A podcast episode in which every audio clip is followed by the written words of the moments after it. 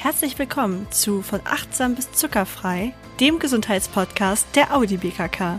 In diesem widmen wir uns einer Vielzahl an Themen, die Körper und Geist betreffen. In diesem Podcast ging es schon in mehreren Folgen nebenbei um Stress, zum Beispiel als wir über Depression und Burnout gesprochen haben. In dieser Folge wollen wir uns aber gezielt mit dem Stress selbst befassen und schauen, wie dieser sich vermeiden lässt.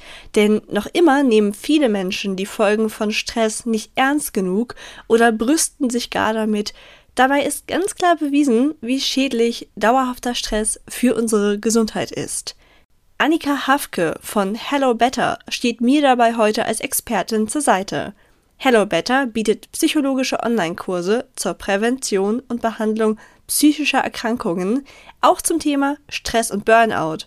Und das Beste ist, die Audi BKK erstattet dir mit Rezept die Kosten dafür. Mehr dazu findest du in den Show Notes. Aber jetzt geht's erstmal zum Interview. Herzlich willkommen, Annika. Super schön, dass du heute dabei bist. Sag mal, was sind eigentlich die häufigsten Ursachen von Stress? Ja, hi Ilka, vielen lieben Dank. Ich freue mich total, da zu sein. Ähm, ja, was sind die häufigsten Ursachen von Stress? Das ist eine gute Frage, die gar nicht so leicht zu beantworten ist, weil das tatsächlich super ähm, individuell ist. Ähm, man kann vielleicht so ganz allgemein sagen, dass es so ein paar Dinge gibt, die einfach häufig stressen. Oder wenn man Leute fragt, ne, was stresst dich, dann kommt häufig sowas wie Arbeit, ähm, so Alltagspflichten, also so die großen und kleinen Dinge im Leben. Und ja, also wie gesagt, es sind unterschiedliche Dinge. Ähm, es können so größere Ereignisse sein, wie ja, Jobwechsel, ein Umzug, ähm, aber auch was Positives zum Beispiel, wie die Geburt eines Kindes ähm, oder vielleicht eine Hochzeit. Das kann auch Stress auslösen. Ähm, ja, und gleichzeitig gibt's halt auch diese, diese alltäglichen Energieräuber, wie ich sie immer gerne nenne, ähm, die wir gar nicht vielleicht so immer auf dem Schirm haben ähm, die uns im Alltag einfach stressen, so Kleinigkeiten. Ne, es ist vielleicht zu laut, man hat irgendwie im Büro so einen hohen Geräuschpegel, ähm, vielleicht eben dieser ganzen Alltagspflichten, mh, Fahrradplatten, verlegte Haustürschlüssel, also auch die kleinen Dinge äh, können tatsächlich stressen. Ich finde das super spannend, dass es Dinge gibt, die mich total entspannen und andere Leute stressen und dann wieder andersrum. Als Beispiel mag ich eher ein ruhiges Umfeld und andere Leute brauchen wieder Hintergrundgeräusche, um sich entspannen zu können. Ja, ja, das ist äh, genauso wie du sagst, es ist super unterschiedlich und ähm, was da eigentlich so die Rolle spielt, ist so die Bewertung. Ne? Also ich, ich habe dasselbe Ereignis, aber die eine Person bewertet das als total entspannt ähm, und die andere als total stressig. Ne? Also die Bewertung spielt eine Rolle ähm, und das ist vielleicht auch ganz wichtig, äh, nur weil andere, andere Leute vielleicht sagen, hey, das ist doch überhaupt nicht stressig, ähm, kann das eben für dich trotzdem ein Stressfaktor sein. Also sich da nicht aus der aus dem Konzept bringen zu lassen und zu denken, hä, darf mich das jetzt nicht stressen, sondern darf es auf jeden Fall. Das ist schon mal sehr beruhigend. Ja, das, genau, das gilt ja auch andersrum, ne? Es gibt eben Leute, die lassen sich so zur Entspannung so ein Schaumbad ein und dann gibt's andere, für die, die denen löst das schon so Beklemmungsgefühle aus, wenn die denken, die müssen jetzt in die Wanne steigen und sich da ein, ein Bad einlassen, um mal endlich richtig zu entspannen. Ähm, auch da gilt ja, ne, auch was uns entspannt, ist total unterschiedlich. Warum ist Stress denn so ungesund? Man sagt das ja immer. Ist das wirklich so? Und gibt es auch guten Stress, wenn Stress irgendwie ungesund ist? Äh, ja, also vielleicht mal vorweg, Stress an sich ist tatsächlich äh, jetzt nicht per se gesundheitsschädlich. Hm, also wir können jetzt nicht sagen, aller Stress ist schlecht. Es gibt auch durchaus sogenannten guten Stress. Hm, und das ist ja vor allem dann, wenn er kurzfristig auftritt. Ähm, also wenn wir uns mal überlegen, wir haben vielleicht irgendwie eine herausfordernde Arbeit auf, äh, Aufgabe auf der Arbeit hm, oder vielleicht ein, eine Geburtstagsfeier, die wir irgendwie organisieren müssen, kann das ja auch Stress in uns auslösen kurzfristig äh, und trotzdem auch als angenehm empfunden werden und uns so zu, äh, zu Höchstleistungen anspornen, sage ich mal. Stimmt. Mhm. Und äh, auf der anderen Seite ist aber, wenn Stress länger anhält, ähm, kann er durchaus eben auch gesundheitsschädlich sein. Also wenn diese Entspannungsphasen ausbleiben, weil wenn es normal, sag ich mal, abläuft, dann haben wir Stress, ne, kurzfristigen Stress. Ähm, wir sind leistungsfähig, wir machen unsere Aufgaben und danach folgt dann auch wieder die Erholung. Und wenn die Erholung ausbleibt, dann kann chronischer Stress entstehen und das hat dann tatsächlich auch, ähm, ja, ist einfach ein Risikofaktor für viele psychische, aber auch körperliche Erkrankungen. Welche denn zum Beispiel? Ähm, also wenn wir jetzt mal bei den psychischen Erkrankungen bleiben, ähm, Depressionen, Angsterkrankungen sind zum Beispiel, also da ist Stress ein, ein Risikofaktor. Aber eigentlich bei fast allen tatsächlich. Und für körperliche würde mir jetzt einfallen, na, also allein schon das Immunsystem ist, wird bei andauerndem Stress tatsächlich auch geschwächt. Sind wir infektanfälliger, ähm, aber eben auch Bluthochdruck, Herz-Kreislauf-Erkrankungen. Das sind alles auch Sachen, wo zu viel Stress ein Risikofaktor darstellt, ja. Auf jeden Fall sehr spannend, dass es sich dabei also nicht um einen, einen Mythos handelt, sondern dass Stress wirklich, wenn er chronisch wird, nicht so gut für uns ist. Wie ist es denn nun sinnvoller? Kann ich Stress schon irgendwie vorbeugen? Oder macht es mehr Sinn, ihn zu bekämpfen, wenn er erst da ist? ja, also grundsätzlich macht natürlich beides Sinn, aber wenn du gut vorgebeugt hast, dann musst du ihn vielleicht gar nicht mehr bekämpfen, wobei, ne, also den chronischen zumindest dann nicht. Ähm, von daher ist Vorbeugung auf jeden Fall super. Aber wenn er da ist, ist halt auch noch nicht alles äh, verloren, sag ich mal, sondern man kann auch, wenn Stress da ist, äh, was dagegen tun. Die Stressfaktoren abbauen, für Entspannung sorgen. Also beides ist möglich und sinnvoll. Mhm. Hast du da ein paar Ideen, wie man für diese Entspannung sorgen kann? Mm, ja, also ich meine, auch das ist natürlich, wie gesagt, total individuell. Wenn ich jetzt das äh, Schaumbad ähm, empfehle, dann äh, finden das die einen vielleicht total gut und die anderen eher nicht so gut. Also wie gesagt, sehr, sehr individuell. Ähm, ganz grundsätzlich, weil wie gesagt, ne, dieser akute Stress ist an sich kein Problem. Problem wird's, wenn die Erholungsphasen ausbleiben. Ähm, das heißt, mein erster Tipp ist immer, macht Pausen tatsächlich. Also sorgt dafür, dass, die, dass es diese Erholungsphasen wieder gibt. Ähm, und das kann eben einfach bedeuten, äh, ja, dass, dass ich mir die Zeit nehme für die wirklich in Anführungsstrichen wichtigen Dinge, also die Dinge, die mir gut tun, mal in mich reinzuhorchen, zu überlegen, ist das eben das Schaumbad, ist das der Sport, ähm, ist das vielleicht Zeit mit Familie und Freunden, was tut mir tatsächlich gut ähm, und sich dafür bewusst Zeit einzuplanen für diese Sachen. Und, und natürlich kann ich dann auch noch ein Entspannungsverfahren vielleicht erlernen, wenn das was für mich ist. Meditation vielleicht äh, in meinen Alltag integrieren, wenn das was für mich ist. Ähm, wie gesagt, Sport ist auf jeden Fall eine super Sache. Ähm, zu gucken, wie, wie passt das und was passt zu mir und wo passt es in meinen Alltag. Mhm. Gibt es da irgendwie einen groben Anhaltspunkt, wie lange man sich ja Zeit für sich nehmen sollte? Oder geht es wirklich ganz danach, wann ich mich einfach wieder erholt fühle? Ja, ähm, also man sagt ja immer, es soll eine gute Balance haben. Man spricht ja auch manchmal so von der Work-Life-Balance. Ähm, so ganz 50-50 muss es nicht sein. Also wenn ich mir zum Beispiel mal meinen Tagesablauf angucke, das kann man vielleicht auch jeder mal für sich einfach machen, einfach mal für einen so ganz typischen Tag aufschreiben, hey, was mache ich denn eigentlich den Tag über?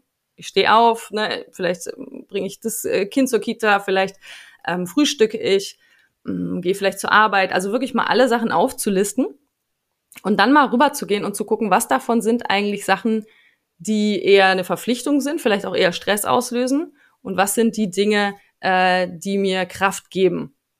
Das kann man einfach mal so für sich machen. Eine andere Möglichkeit ist, ne, man hat irgendwie so eine, man malt für sich mal eine Batterie auf und auf der einen Seite schreibt man die Minussachen hin, was zieht mir Energie und auf der anderen Seite die Plussachen, was gibt mir Energie. Und wie gesagt, es muss hier keine Ausgleich sein. Ne? Wenn mich fünf Sachen am Tag stressen, brauche ich nicht unbedingt per se fünf Sachen, die mir gut tun. Ähm, aber es muss zumindest irgendwie was dastehen. Also jeden Tag mindestens eine Sache zu tun, um den Akku wieder aufzuladen, das macht schon Sinn. Gerne auch mehr. Ähm, guck, dass es sich gleich anfühlt, ohne dass es die gleiche Anzahl sein muss. Und vielleicht auch zu gucken, ne, wo kann ich vielleicht kleine Sachen in meinen Alltag integrieren. So fünf Minuten ne, habe ich vielleicht noch mal, bevor ich mit der Arbeit anfange, die fünf Minuten, wo ich meditieren kann. Ja, da kommen wir zum richtig guten Punkt. Meditation hat ja auch ganz viel mit dem Bereich Achtsamkeit zu tun. Und ich glaube, Achtsamkeit ist doch auch ein sehr guter Schlüssel, um den eigenen Stress zu mindern, oder? Mhm. Ja, also Achtsamkeit, äh, auch hier ist nicht für alle was, aber für viele. Äh, und kann man nutzen. Ne, das ist ja so diese bewertungsfreie offene Grundhaltung überhaupt erstmal so meiner Umgebung, mir selbst, allen Erfahrungen gegenüber. Ähm, und es kann helfen, mal innezuhalten. Ne? Und, und mal nicht zu bewerten, sondern den Moment sein zu lassen, die eigenen Gefühle auch sein zu lassen.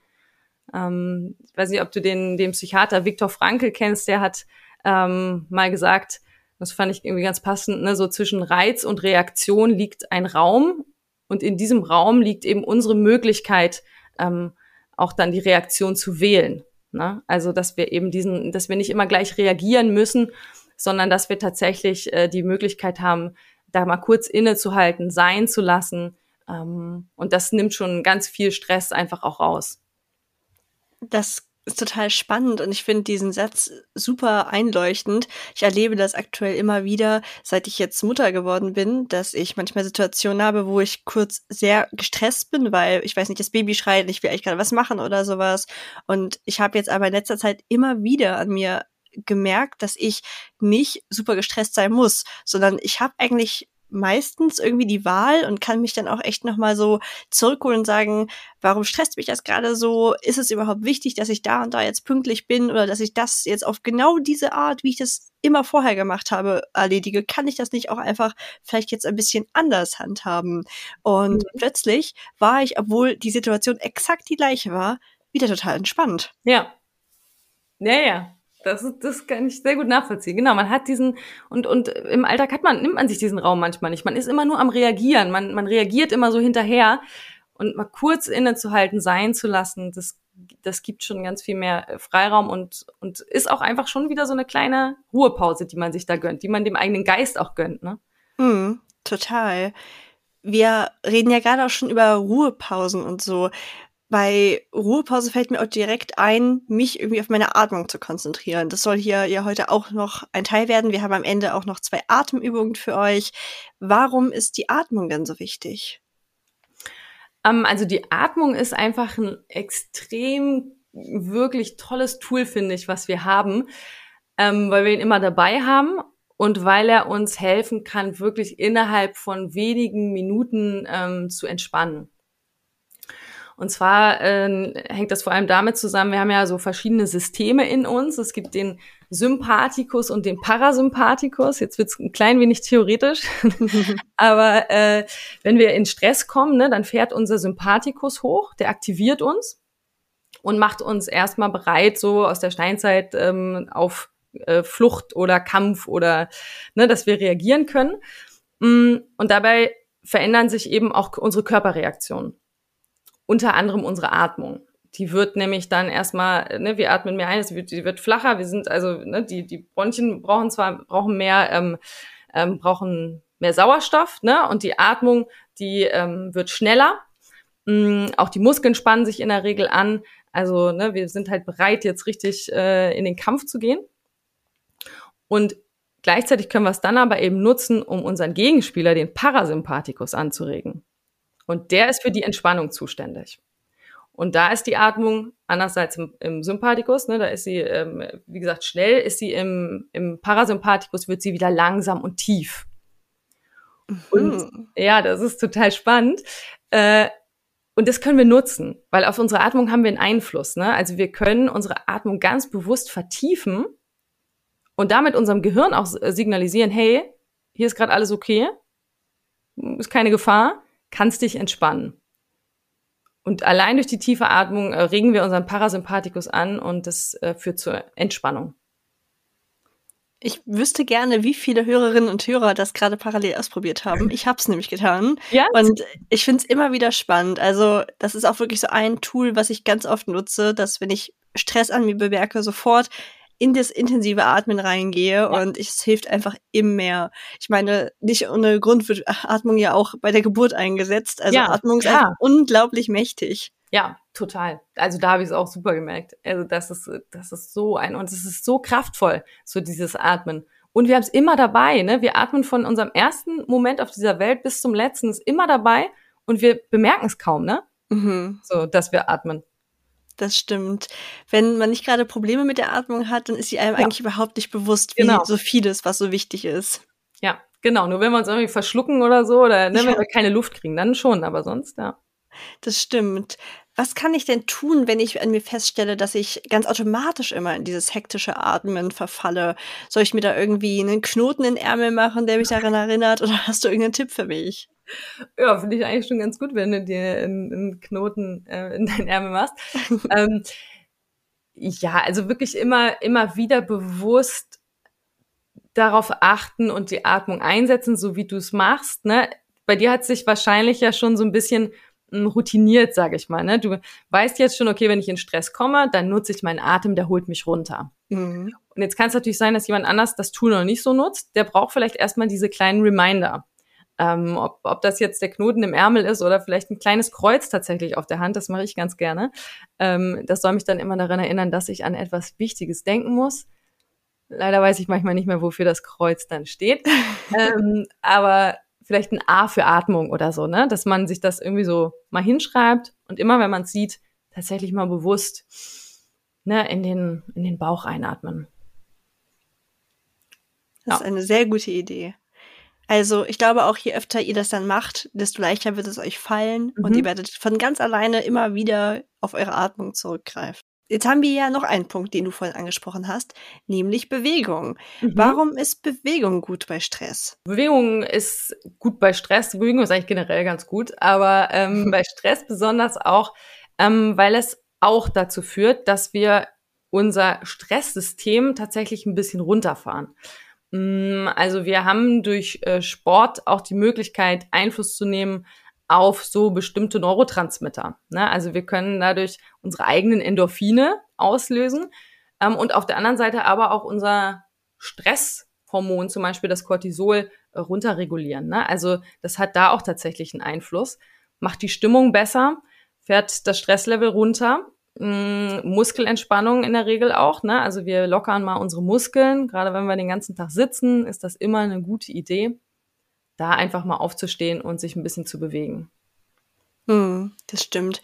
Hast du da auch wieder einen groben Richtwert, wie viel man sich bewegen sollte? Äh, ja, gut, nicht so, also das ist jetzt eher so meine Idee. Ich weiß nicht, ob das jetzt so stimmt, ähm, mhm. aber ich würde sagen, im Schnitt 30 Minuten am Tag sollte man sich bewegen. Mhm. Jetzt aber keine Sorge, Bewegung heißt nämlich nicht immer gleich Sport. Ne, das wird oft missverstanden, dass man denkt, man muss jetzt wirklich irgendwie 30 Minuten auf dem Laufrad sein mm, oder sich irgendwo für einen Kurs anmelden. Mm, kann man natürlich, kein Problem. Aber was ich immer wichtig finde und, und dass es auch mehr in die Umsetzung kommt, tatsächlich gucken, wo kann ich in meinem Alltag immer ein bisschen mehr Bewegung reinbringen. Ja, also zum Beispiel, ich, ich nehme vielleicht nicht den Fahrstuhl, sondern die Treppe. Mhm. Oder wenn ich irgendwie mit, mit dem Bus ähm, von der Arbeit komme, dass ich eine Station vorher aussteige und dann nochmal irgendwie die letzten 15, 20 Minuten laufe. Sowas. Mhm das, diesen Tipp mit dem eine Station vorher aussteigen, den habe ich mir nach einer anderen Folge mal angewöhnt. Da ja. wurde der mir nämlich auch empfohlen. Und äh, ich habe den immer so ein bisschen irgendwie ignoriert, aber der hat's echt in sich, weil der ja. ist so praktisch. Man einfach jedes Mal, das ist nicht lange und trotzdem hat man gleich einfach ein paar Schritte mehr gegangen. Also ja. das kann ich wirklich nur empfehlen. Und das mit dem Trepp statt Fahrstuhl, das ist ja wahrscheinlich vielen bekannt und ich hoffe, das machen schon ganz viele, dass man sich da immer wieder zu zwingt, in Anführungszeichen. Ja, ich muss mich da auch immer wieder dran erinnern, ehrlich gesagt. Manchmal, wenn ich ins Büro komme, dann fahre ich hoch und laufe runter. Dann denke ich mir, ja, okay, wenigstens die Hälfte habe ich gemacht, ne? Richtig. Ich glaube, das ist ja auch wichtig, stolz auf das sein, was ja. man macht. Ja. Und das ist eigentlich auch schon wieder eine gute Frage. Wie kann ich denn entscheiden, was mir wirklich gut tut, wenn ich mich dazu total zwingen muss? Also angenommen, ich würde jetzt sagen, ich ähm, gehe joggen und ich hasse Joggen. Hm. Tut mir das dann trotzdem gut oder soll ich lieber was anderes finden? Ja, gute Frage. Äh, also im Prinzip, wenn du Joggen wirklich, wirklich hast und du auch nicht davon ausgehst, dass das jetzt, sag ich mal, nach vier, fünf Mal Joggen besser wird, ähm, dann würde ich vielleicht schon empfehlen, guck vielleicht, was gibt's, was dir Spaß machen könnte.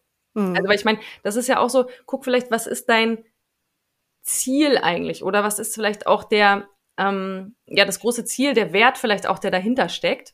Mm, du willst vielleicht sportlicher sein, du willst dich vielleicht bewegen und hast dir jetzt Joggen rausgesucht, hast aber eigentlich Joggen. Könnte man vielleicht nochmal gucken, naja, gibt's vielleicht eine andere Bewegungsart, die mir mehr Freude machen könnte. Ob das Mhm. jetzt ein Zumba-Kurs ist oder vielleicht, ähm, dass man sagt, Mensch, ja, ich könnte mir irgendwie vorstellen, weiß ich nicht, beim Fernsehgucken tatsächlich nochmal aufs Laufrad zu gehen. Also da muss es für mich nicht das Joggen sein, wenn du es tatsächlich hast. Mhm. Das ist doch gut. Ich denke, die Auswahl ist ja sehr groß Ja. und dann findet man doch bestimmt irgendwas, wenn man ein bisschen sucht, was einem wirklich halbwegs Spaß macht. Ja, einen zumindest nicht total stresst. ja, total. Also ich hasse auch Joggen, muss ich sagen. Ich, ich kann dem auch nichts abgewinnen. Ich versuche es immer wieder. Kennst du das? Man denkt, Ja. aber es müsst, es machen so viele Leute. Es muss doch Spaß machen. Nee.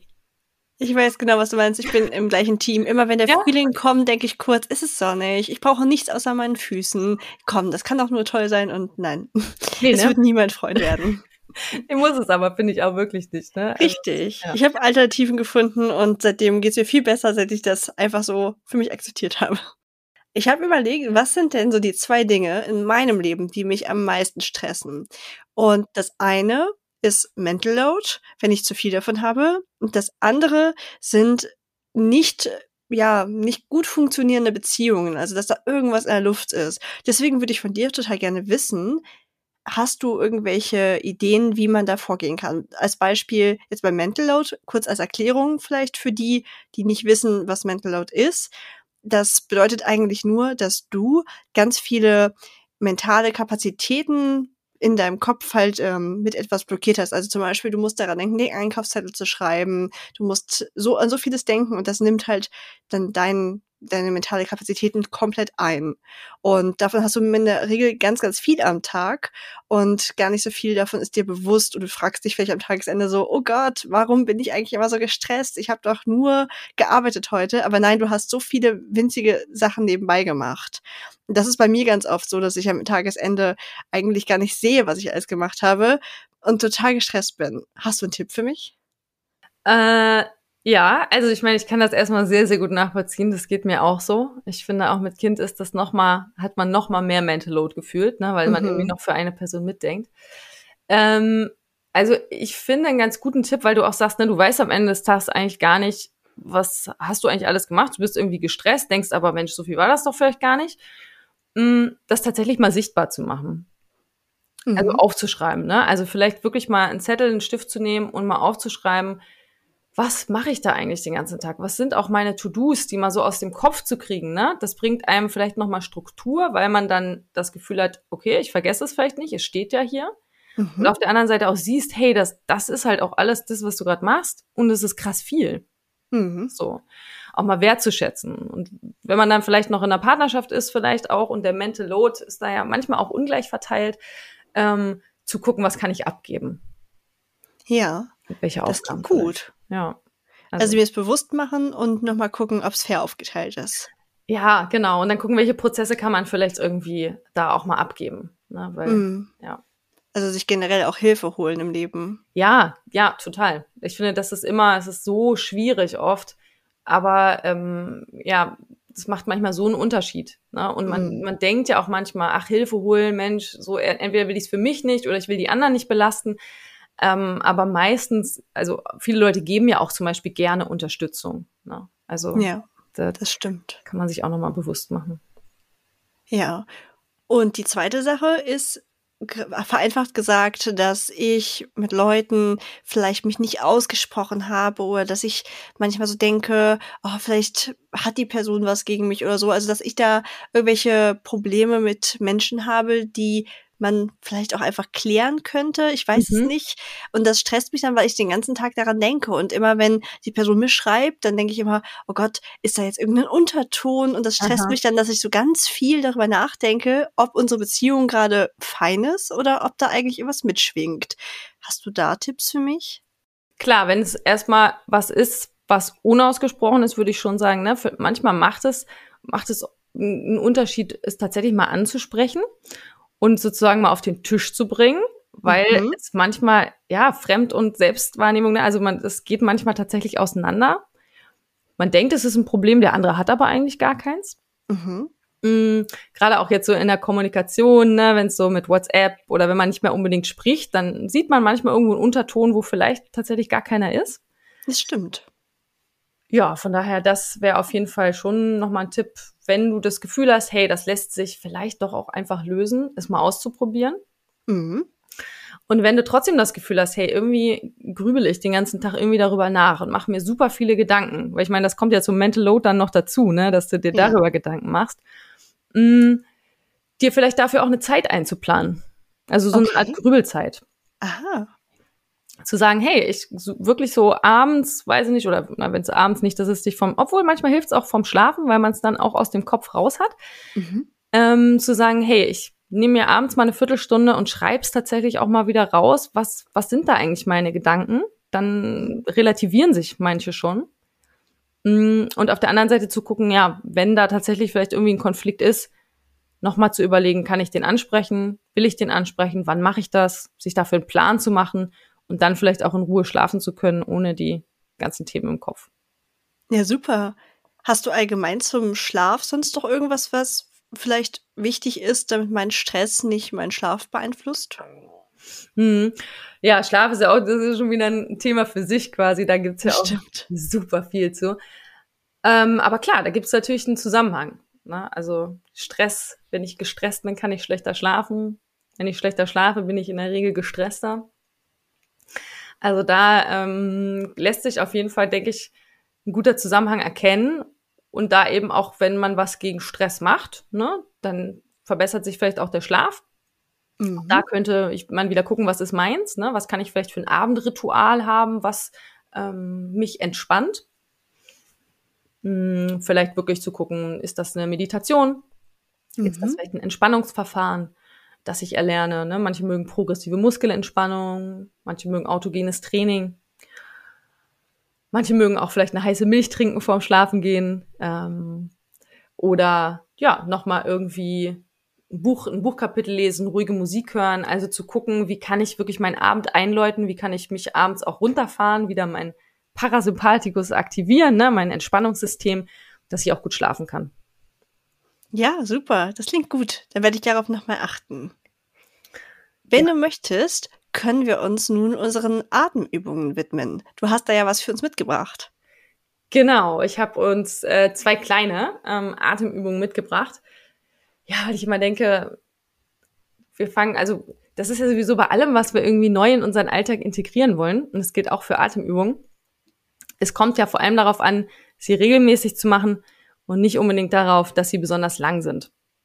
Das Mhm. stimmt. Genau, und äh, deswegen sind die Atemübungen eher kürzerer Natur, aber dafür kann man sie vielleicht noch ein bisschen leichter in den Alltag integrieren. Klingt super. Dann fangen wir mal vielleicht mit der ersten an. Äh, die liebe ich sehr, muss ich sagen. Ähm, vielleicht hast du auch schon mal von der gehört. Das ist der physiologische Seufzer. Hm, irgendwie kommt mir das bekannt vor. Äh, ich erkläre es auf jeden Fall nochmal. Ähm, und zwar ist das eine, eine wirklich ganz einfache Technik, in der man zweimal direkt hintereinander durch die Nase einatmet und dann lang durch den Mund wieder aus. Ich mach das vielleicht mal vor. Gucken wir, ob wir das hier übers Mikro so ein bisschen mitkriegen, ob ihr hört, wie ich atme. Aber es geht quasi so.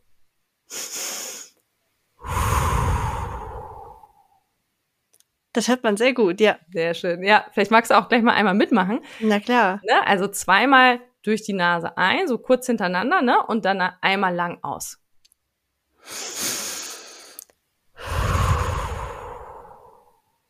Super.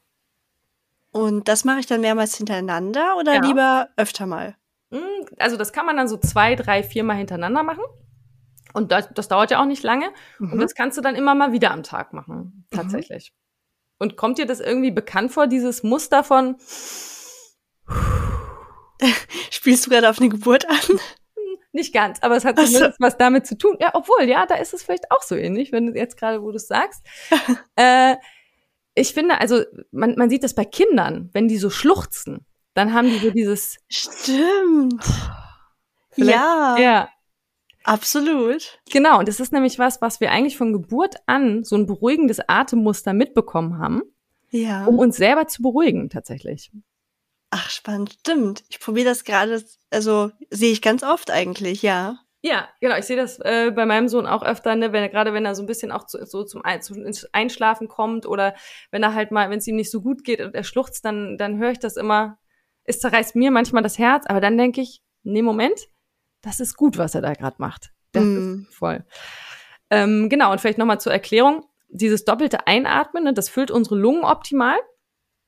Und durch das lange Ausatmen stoßen wir besonders viel Kohlenstoffdioxid wieder aus. Und das baut halt Stress ab. Lässt unser Herz langsamer schlagen und uns entspannen.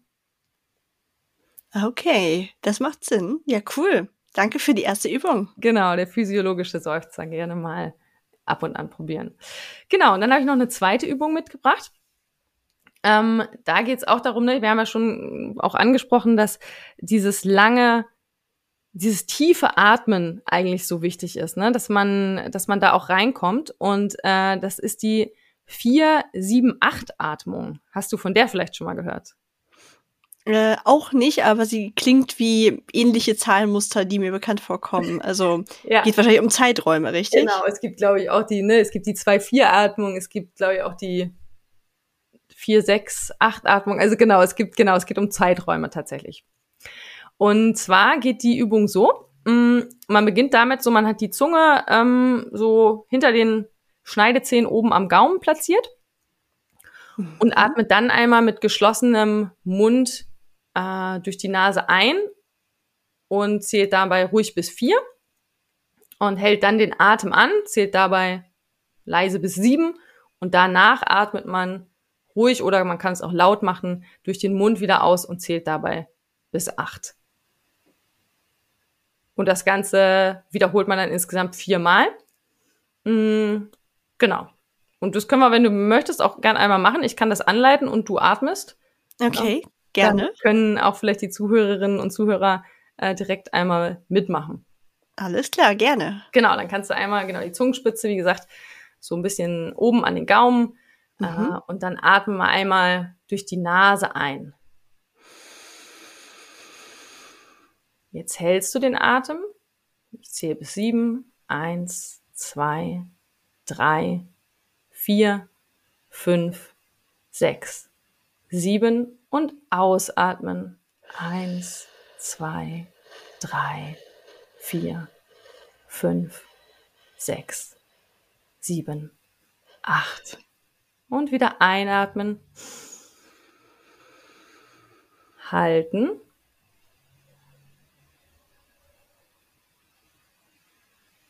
Und wieder ausatmen.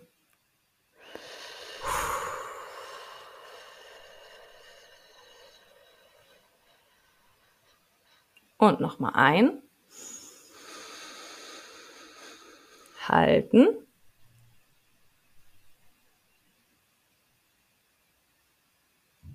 Und wieder lange ausatmen.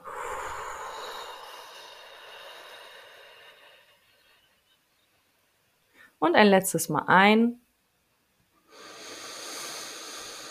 Und halten.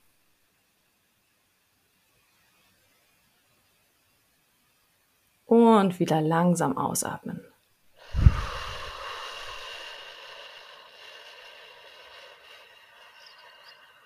Super. Genau.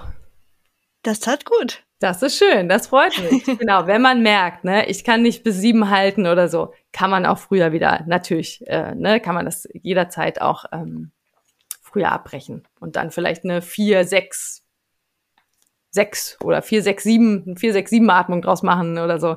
Also mhm. guckt, wie es für euch passt. Genau, wichtig ist, dass das Ausatmen ein bisschen länger ist äh, als das Einatmen. Hier ist ja vier einatmen, acht ausatmen, aber das Halten zwischendurch guckt, ob euch sieben, wenn euch sieben zu lang ist, dann macht's gerne kürzer. Mhm. Aber da kann ich auch beruhigen, das wird, wenn man es öfter macht, auch besser. Ja. Ich weiß noch, als ich mit so Atemübungen angefangen habe, habe ich immer gedacht, wie schaffen alle anderen das? Die haben das immer so entspannt gemacht und ich hatte immer das Gefühl, dass ich einfach wirklich viel zu wenig Luft dafür habe. Und das hat sich schon sehr gebessert im Laufe der Zeit. Ja, genau. Man trainiert ja auch so seine Lungenkapazität da nochmal so ein bisschen. Ne? Hm. Genau. Ja, super. Also vielen Dank für die beiden Übungen. Die lassen sich ja wirklich prima in den Alltag integrieren. Genau. Hast du noch irgendwas zum Thema Stress, wo du sagst, das ist dir zu kurz gekommen, das möchtest du gerne noch loswerden? Oh, ich glaube, es war schon recht viel. Ne? Ich, ich denke auch immer so, man muss gucken, nehmt euch das raus, vielleicht das nochmal als Tipp, was für euch tatsächlich passt. Ähm, ne, weil es gibt irgendwie unzählige Tipps. Wir können super viele Ratgeber, Bücher lesen, Podcasts hören zu dem Thema, aber was für dich persönlich dann passt und dir hilft, dass es individuell und finde einfach das, was sich für dich gut anfühlt. Ja, das kann ich absolut unterschreiben. Am Ende hilft es auch nichts, sich da verrückt zu machen und ganz viel in sich hineinhorchen, wieder Thema Achtsamkeit. Finde heraus, was für dich gut ist. Ja, genau. Probier aus und guck, was fühlt sich gut an. Was kann ich mir vorstellen, regelmäßig zu machen. Wenn dir das Ganze gefallen hat, dann ist sicherlich auch der Kurs Stress und Burnout was für dich. Dort findest du mehr solche Übungen und kannst ganz gezielt an deinem eigenen Stress arbeiten. Mehr Infos dazu findest du in den Show Notes. Und wenn dir dieser Podcast gefällt, würden wir uns sehr freuen, wenn du uns ein Abo dalässt, um keine Folge mehr zu verpassen. Ansonsten hören wir uns wieder in einem Monat, wenn es heißt, es ist Zeit für von achtsam bis zuckerfrei, deinem Gesundheitspodcast der Audi BKK.